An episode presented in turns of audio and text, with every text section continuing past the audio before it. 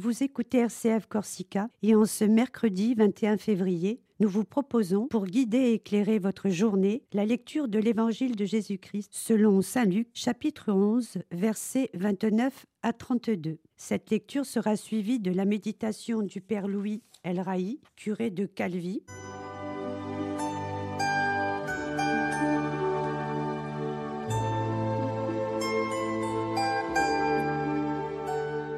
En ce temps-là, comme les foules s'amassaient, Jésus-Christ se mit à dire Cette génération est une génération mauvaise. Elle cherche un signe, mais en fait de signe, il ne lui sera donné que le signe de Jonas. Car Jonas a été un signe pour les habitants de Ninive. Il en sera de même avec le Fils de l'homme pour cette génération. Lors du jugement, la reine de Saba se dressera en même temps que les hommes de cette génération, et elle les condamnera. En effet, elle est venue des extrémités de la terre pour écouter la sagesse de Salomon, et il y a ici bien plus que Salomon. Lors du jugement, les habitants de Ninive se lèveront en même temps que cette génération, et ils la condamneront. En effet, ils se sont convertis en réponse à la proclamation faite par Jonas, et il y a ici bien plus que Jonas.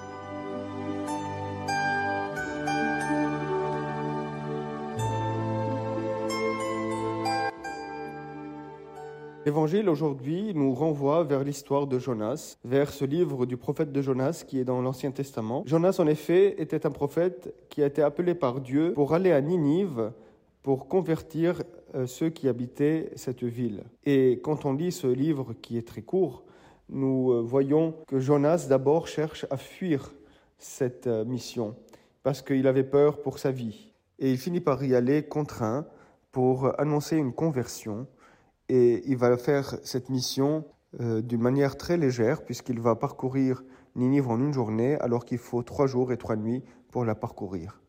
Mais voilà, la parole de Dieu a touché le cœur du roi et le roi va se convertir euh, ainsi que tous ceux qui habitent cette ville de Ninive.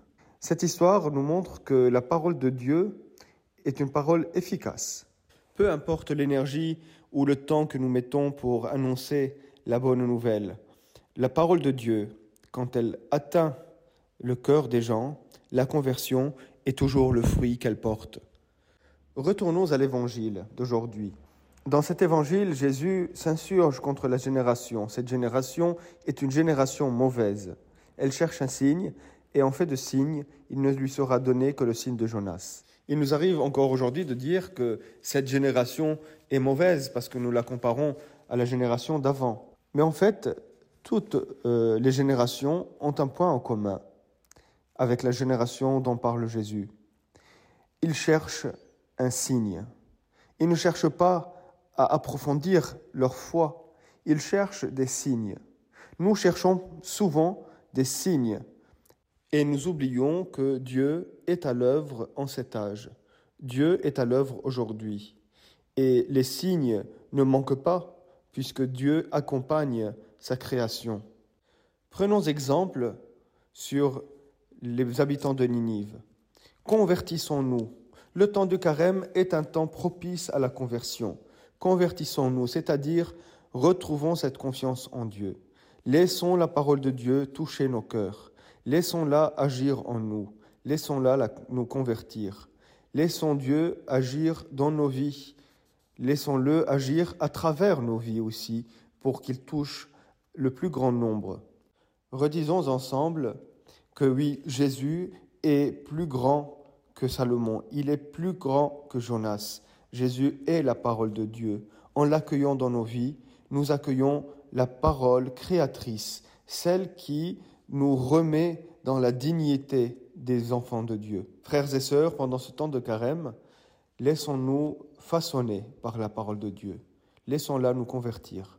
Laissons-nous toucher par cette parole. Posons des actes et des gestes qui traduisent cette conversion que nous vivons intérieurement.